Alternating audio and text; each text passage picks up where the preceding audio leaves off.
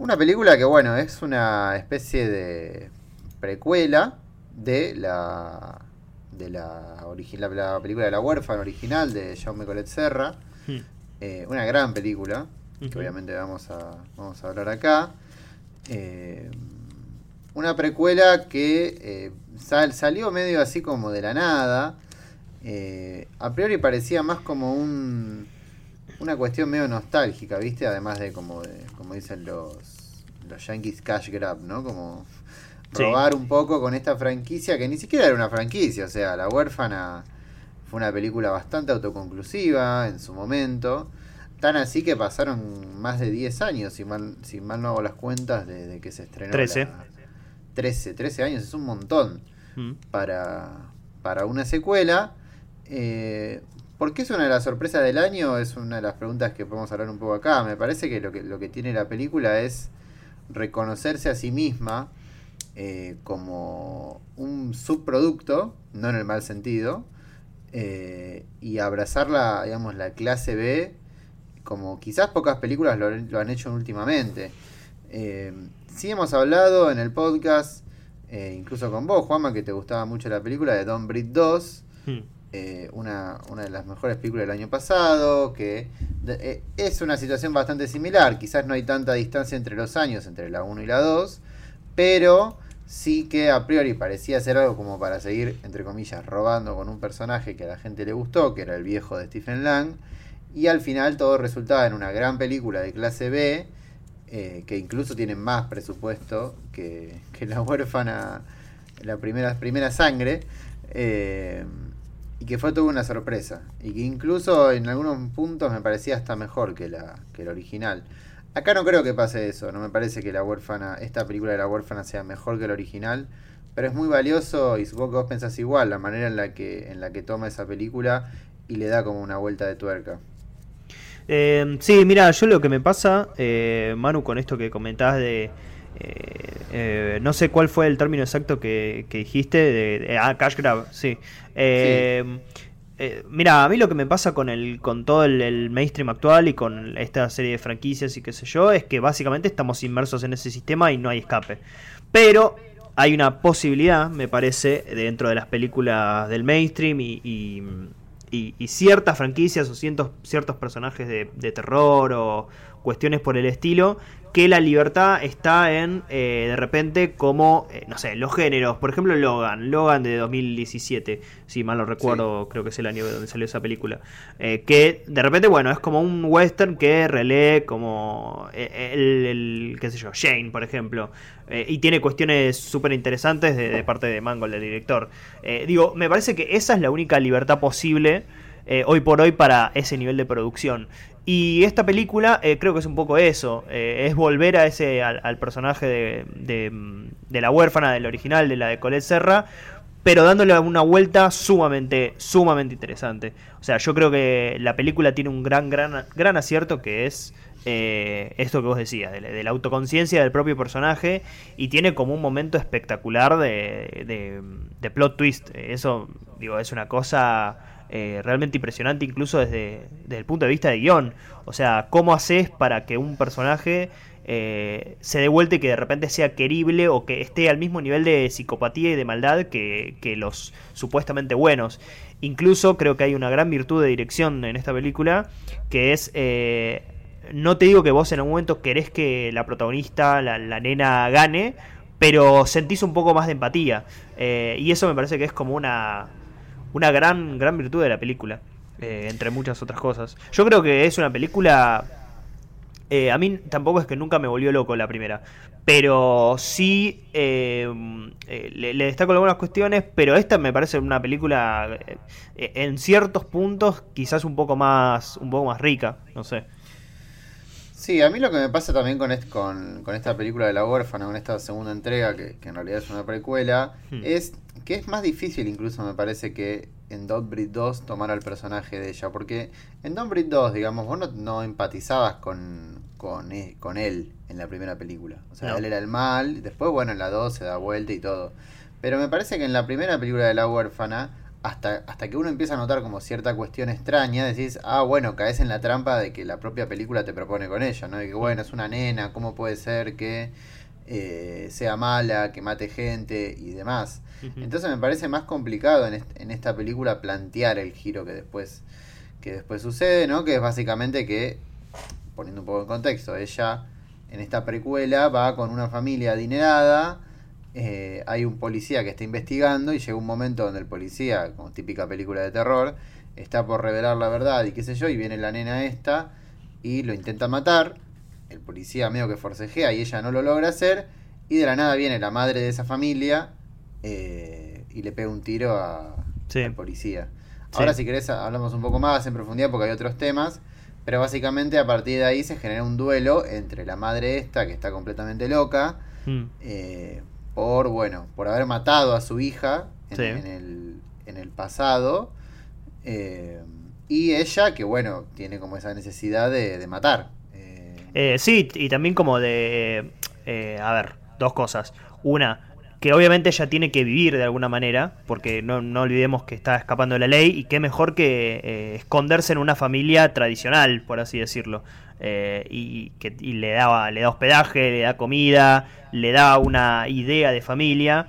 Este, eh, pero e, eso es como fundamental, es por un lado eso.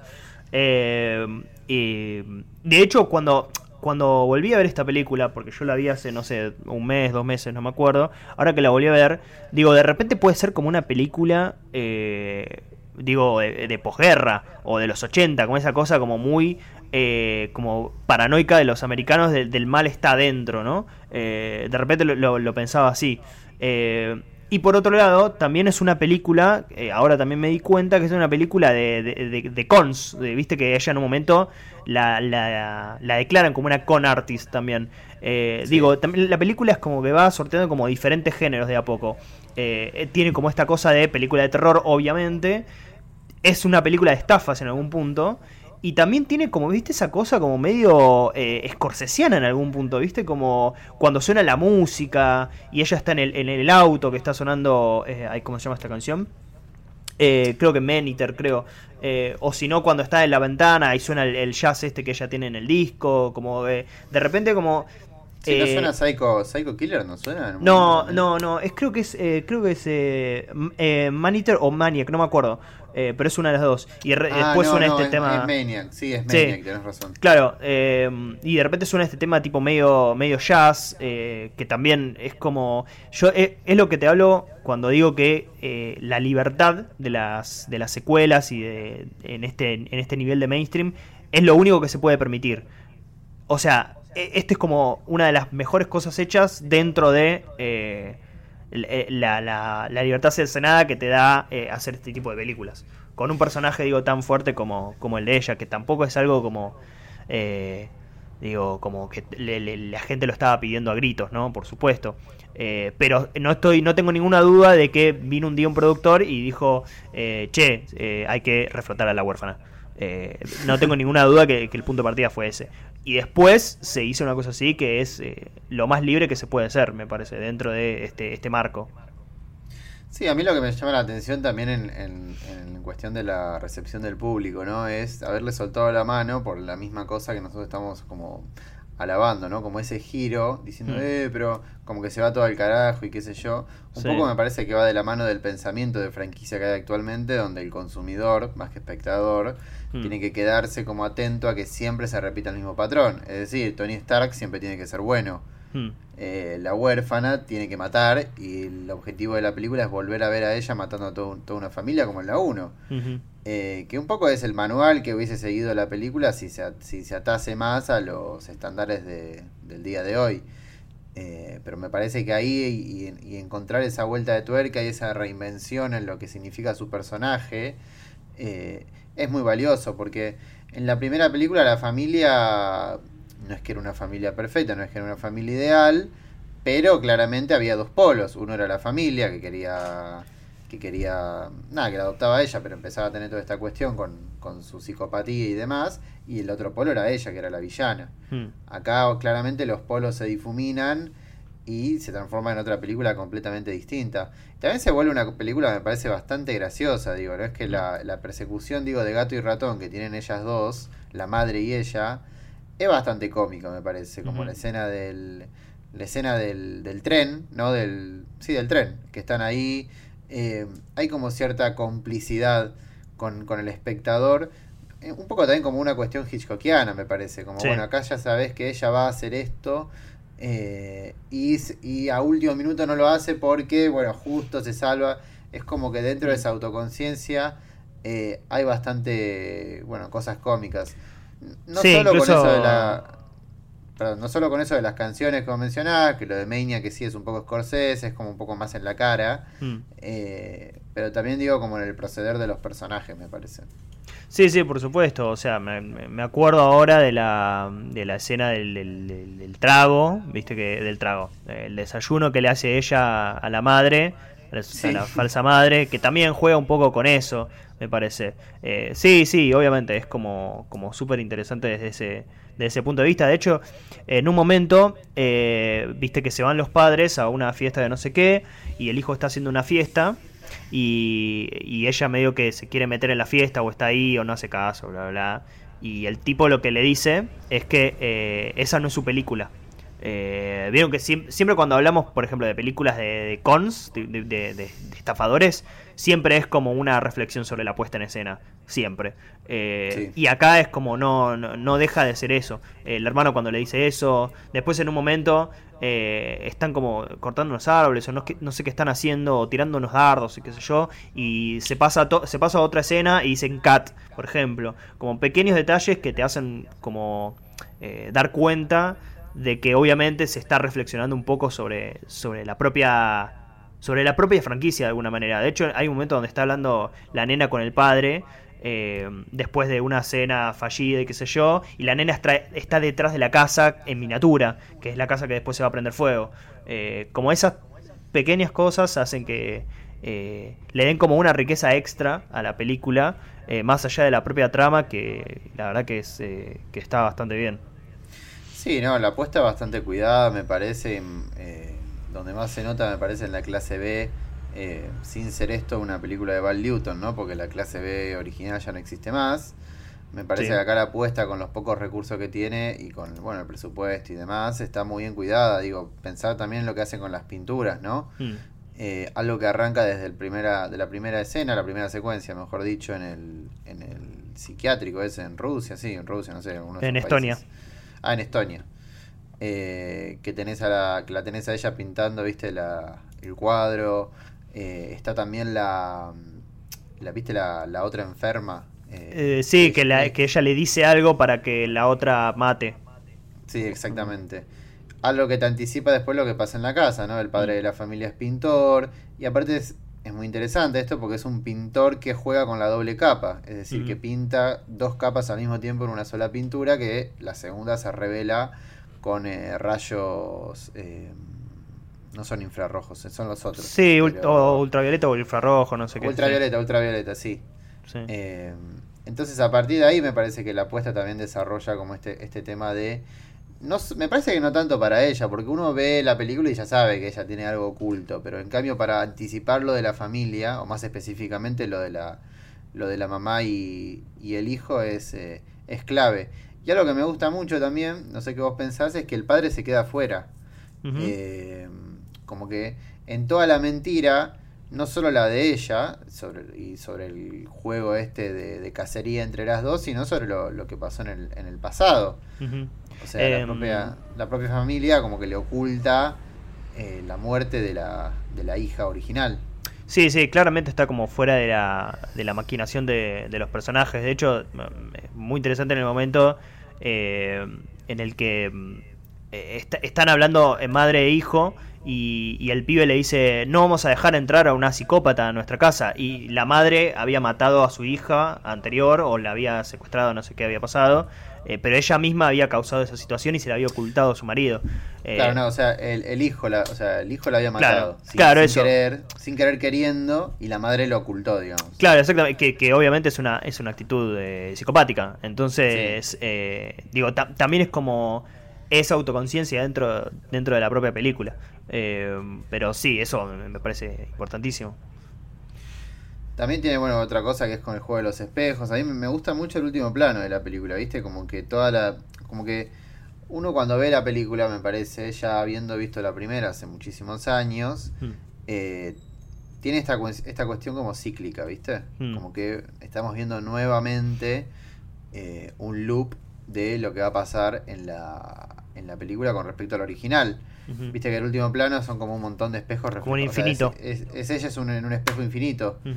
Eh, lo cual es curioso porque, digamos, en realidad lo que está pasando en ese final es el principio, o lo que va a venir después es la, película original. Eh, pero bajo nuestra perspectiva como espectadores, lo que vemos es al revés. Que la primera película original vino primero y lo que resta es como un sí, como un loop de lo que vimos, lo vimos a continuación. Hay otra cosa más que, que me gusta, que es el tema del, del final, ¿no? Eh, donde creo yo que donde más se nota que es clase B por le, por el famoso fuego, ¿no? Que parece un fuego de, de no sé, de Minecraft el fuego, parece mm. casi como... Claro. El fuego, la, casa se prende fuego, muy berreta, eh, y ellos dos terminan como en el... Como en el... Sí, en el techo, en el techo de la casa. Sí. Eh, me gusta, digamos, como la, como la unión familiar tan degenerada lleva como hasta las alturas esa cuestión, teniendo en cuenta lo que había pasado antes con la, con la hija original, que había caído, la habían tirado en un pozo, ¿no? Algo así me parece que era. Eh, y digamos, marido y mujer se vuelven a unir eh, en complicidad para matar a la, a la enana esta, la enana esta, eh, en su, casi en su lecho de muerte, digamos. claro, sí, y además con toda la, la, casa prendida a fuego, o sea, lo más importante de esta pareja es como eh, cumplir el sueño americano, de alguna manera. Eh, y, obviamente se pone en jaque a partir de la, de la llegada de esta chica y en un momento eh, al final tiene que decidir que básicamente es como es, un, es un proceso como tradicional de este tipo de películas donde se hace un duelo entre dos personas y una persona que no está involucrada como en ese mecanismo tiene que decidir sí me parece que está que, es, muy acertado y de hecho también es como acertado el momento en el que se también se revela esa eh, esa intrusa dentro de la, película. De hecho, una de las cosas que más me interesan de esta película es eh, cómo, cómo se estira el, verosímil. Eh, digo, porque es como permanente. Viste que la primera parte de la película es, bueno, cuándo se van a dar cuenta o qué sé yo, en qué momento ella se delata y después se vuelve como todo eso, o sea, jugar con el verosímil lo más posible solamente para hacerlo miserable al padre. Eh, miserable al padre. Entonces, eh, ahí como que hay un juego... Eh, ahí está como esa puesta en escena interesante de la película, me parece. Que es pasarse un toque el verosímil por el culo a partir de la mitad y antes como estirarlo a ver hasta dónde podemos llegar. Y cuando ya no, no da más, es cuando aparece la madre. y justo al final, cuando ya todo eso se, se desmorona completamente, eh, bueno, obviamente revelamos al espectador que ella eh, no es quien dice ser. Pero también está bueno, digamos, cómo hace lo de que ella busca tener como un lugar en la casa y buscar una familia para después asesinarla. Y a la madre le viene bien no solo para como satisfacer, si se quiere, las necesidades de, su familia, como volver a la alegría de haber encontrado a su hija, aunque sabe desde un primer momento que no es ella, pero digo, en la comparación con la hija original, la suplanta.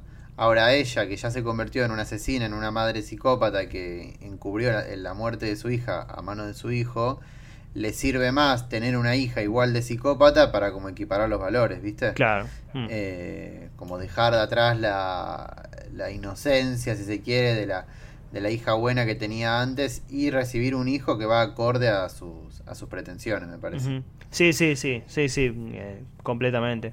Eh, también hay una cosa que, está muy bien de la película, que es como cómo juega con, esa dulzura del, del, propio, de la propia protagonista.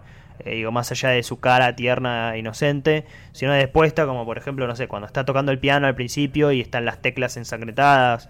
Eh, o no sé si te acordás sobre el final de la película, que está ella viéndose en un espejo chiquitito sobre la mesa y al lado hay como una muñequita eh, como una muñequita como pulcra, inocente y qué sé yo, mientras la casa se prende fuego por casi obra de ella.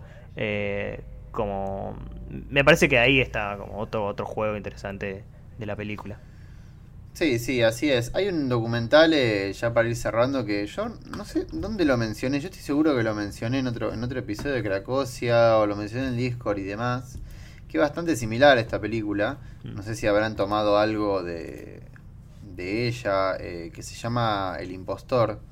Mm. eh, de, de Imposter, se llama de Bart, eh, Bart Layton, si no mal no recuerdo, es un documental de 2012 sobre, obviamente, una historia real de un pibe eh, que, nada, era como medio un, no un delincuente, pero, viste, un, un pibe como de calle en España, Mm. eh, que en un momento llega a una, sí, a un centro, no es un centro de adopción, es un hogar, ¿no? No, no me acuerdo cómo, cómo se llama. Eh, ¿Un orfanato? un, hogar- sí, un orfanato, eso, claro, como la Mm. huérfana.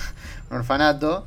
eh, y, se- y finge ser otra persona que encuentra en un. como en un archivo, viste, como de, de Missing Children. eh, y resulta que ese pibe, que no lo encuentran, la familia lo reclama. eh, y es una familia de Estados Unidos. Es decir, el pibe está en un orfanato de España, se hace pasar por un pibe de Estados Unidos eh, y la familia le, le- le notifican a la familia y lo van a buscar. Eh, y el tipo, porque es un tipo, ni siquiera es un pibe, no se parece, y no es, no te estoy hablando, viste, como de una, de una enfermedad como la que tiene ella en esta película que parece más, eh, más adulta. Mm. Es- o sea, el pibe en el documental y en la historia real, ponerle que era como el pibe a los 20 años. Claro. Pero incluso a los 20 años no tenía nada que ver. Y bueno, nada, la familia lo va a buscar, lo llevan a Estados Unidos y a, par- a partir de ahí arranca como una cuestión muy tétrica eh, de, de la familia aceptándolo a él y vos lo ves a 20.000 kilómetros de que no son iguales, o sea, Claro. como una, una cuestión de, de fe ciega en lo, que, en lo que está pasando y también como para conformarse con lo que hay. Sí, Eh, es como una necesidad, incluso en esta película, eh, es, es eso que te digo para mí, es como una necesidad de, de tener sí o sí una familia formada, por más dispar que sea, digamos, ella que como que tiene como cierta cierta como obsesión por el por el sexo, el, el pibe, el adolescente, que como que quiere ser como un como un joven punk de, de Estados Unidos, pero al mismo tiempo es como es parte de una familia tradicional y el padre que está totalmente roto, que tiene como esta cosa, este afán por, por pintar y qué sé yo, pero labura otra cosa, es como eh, una familia incompleta de alguna manera que tienen eh, de alguna manera que, que volver a formarla. Y esta es la única posibilidad y la única posibilidad que tienen es esta, esta psicópata chiquita de 31 años que parece de 10. Eh, sí, eh, sí, definitivamente. Sí, sí está, está, está bien traído a colación este ejemplo que me suena que lo habías dado en alguna oportunidad. De hecho, Sí. me lo voy a marcar porque me, me No, no, te lo, te lo rec- es un gran, gran documental. Eh, tiene, es uno de esos documentales, eh, digamos, con, ay, ¿cómo se llama? Con, re- con reconstrucción, ¿no? Mm. Eh, con, que se re- reconstruyen escenas de manera ficcional, pero que lo más interesante es que está relatado por él. Eh, Mm, está, claro. está relatado por el, por el impostor. Claro. Eh, que ahora lo, lo gracioso es que está libre. Mm. O sea, está ahí disfrutando su Sí. vida. Eh, creo que, no sé, o sea, entiendo que el tipo estaba como. No era la primera vez que lo hacía, pero como que el caso Mm. este es donde más se va como todo al carajo por la, la fe ciega de la familia. Y bueno, nada, después hay un par de cosas como más tétricas que Mm. no, no te voy a decir. Pero bueno, que lo recomiendo. Yo estoy seguro que lo recomendé, pero lo vuelvo a recomendar porque es un gran, gran documental y que tiene que ver mucho con, con esta gran película que, que hablamos también. Sí, también obviamente hay algo como em, un poco similar, si querés, a Titán. eh, esa cosa de- Bueno, ahí está, claro, yo lo mencioné Claro. con Titán. Sí. Yo lo mencioné con Titán. Sí, puede sí, ser, puede ser, sí, sí, porque es como muy, muy similar. Sí. Eh, y, y después, bueno, el, el último plano, que es como también eh, eh, de vuelta, así como Logan volvía al, al- al western, a Jane y qué sé yo, obviamente sobre el final, siempre, como siempre, se vuelve a psicosis. Básicamente es ese típico diálogo de quién no adoptaría a esta niña que es tan dulce e inocente, qué sé yo, y ella mirando a cámara. Eh, Claro. en un, en un psiquiátrico o, o oficina o lo que sea. Sí, sí, exactamente. Pero bueno, creo que con eso hemos cubierto bastante la película. Aparte, una película como bastante corta, ¿no? Eh, Sí, la anterior era más, era más larga eh, y esta, la verdad, cortita al pie y súper efectiva, la verdad, me, pareció. Yo, ahora que veo la filmografía de mm, eh, William Brent Bell, yo había visto en su momento eh, The Boy, eh, que también es como una película medio, qué sé yo, como sencillita, sin muchas luces ni nada, pero también tenía como esto de, de irrumpir en el, en el clásico sueño americano. Pero... Sí, tiene, él tiene, es un director muy de clase B, o sea, mm. de, terror de, segunda mano. Eh, tiene un par después de películas, esta Stay Alive es bastante conocida, del 2006. Mm. Eh, es la del, no sé si vos la viste, la del, la del videojuego. Eh, es una película, yo me acuerdo que cuando vi La huérfana, me puse a revisar la filmografía porque yo esta película la había visto de chico y no me mm. acordaba nunca el nombre. Eh, nada, es una película que hay un videojuego eh, mortal. ¿no? Un videojuego ah, sí, sí, sí, ya sé cuál es. Y hay un fantasma que, eh, como que, como que sí, los persigue a ellos. Y ellos tienen que ir dejando como rosas para que no los agarre el fantasma. Mm, sí. Y nada, yo la verdad no, la, yo la recuerdo divertida, no, no, no sé, una opinión formada no tengo pero pero era bastante curiosa. Era como una de las primeras películas, ¿viste? De, implementar lo, digital de los videojuegos, aunque sea de manera de manera medio trucha. Tipo eh, mini espías, como que estaba toda esa movida. Claro, sí, como, como de gente que todavía no tiene mucha idea de qué son los videojuegos, ¿viste? O, los videojuegos digitales. Pero sí, y yo de él vi, no vi The Boy, sino vi The Boy 2. Está bien. ¿Y qué, pasa con esa película? Eh, no, bueno, pero pasaba algo similar con la huérfana, ¿eh? bastante clase B. Eh, tenía alguna, algún que otro exceso de más, alguna como, algún firulete de más. Eh, pero estaba bien, o sea, era una película de, terror cumplidora. Mm. Y el tema este de la, de la suplantación, porque viste que en The Boy también es, ¿no? Como la suplantación de un humano, un niño por un muñeco. Como para. Bueno, pasaba eso, entonces hay como cierta correlación con la, con la huérfana. ¿no? no digo que sea autor el amigo William Brent Bell, que además tiene cara de contador eh, acá en Letterboxd, pero, pero bueno, nada, es como que es interesante quizás anotar el nombre para, para este, como esta zona del terror medio de segunda, ni siquiera diría de segunda mano, para mí medio de tercera mano, pero bueno, eh, porque si Don Breed 2 es medio clase B, eh, esta no, esta es más abajo, ¿no? Eh, sí, sí, igual, o sea, para mí en, términos de puesta y, de, dirección me parece que es una película que eh, tranquilamente puede estar entre lo mejor de, terror de este año. sí, no, sí. o sea, no la descartaría por eso. No, no, no, para nada, para nada. no, eso, me parece como una película que, hace todo lo que puede con, con las posibilidades que, que, le da una franquicia así, porque tampoco es que eh, de vuelta, el final eh, obviamente te invita a. Eh, va a haber una Orphan Second Kill o, o Orphan de Origins, Super Origins 1.0 o lo que sea. Seguro, algo van a inventar.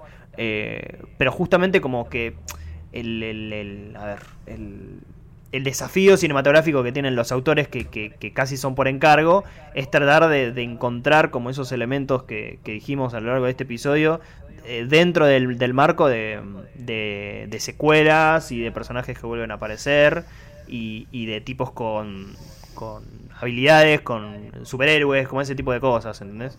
Para mí como eh, Logan es como el, punto máximo de... Eh, o el techo de esta, de esta dificultad de la que te estoy hablando, me parece. Sí, sí, coincido totalmente. Mm.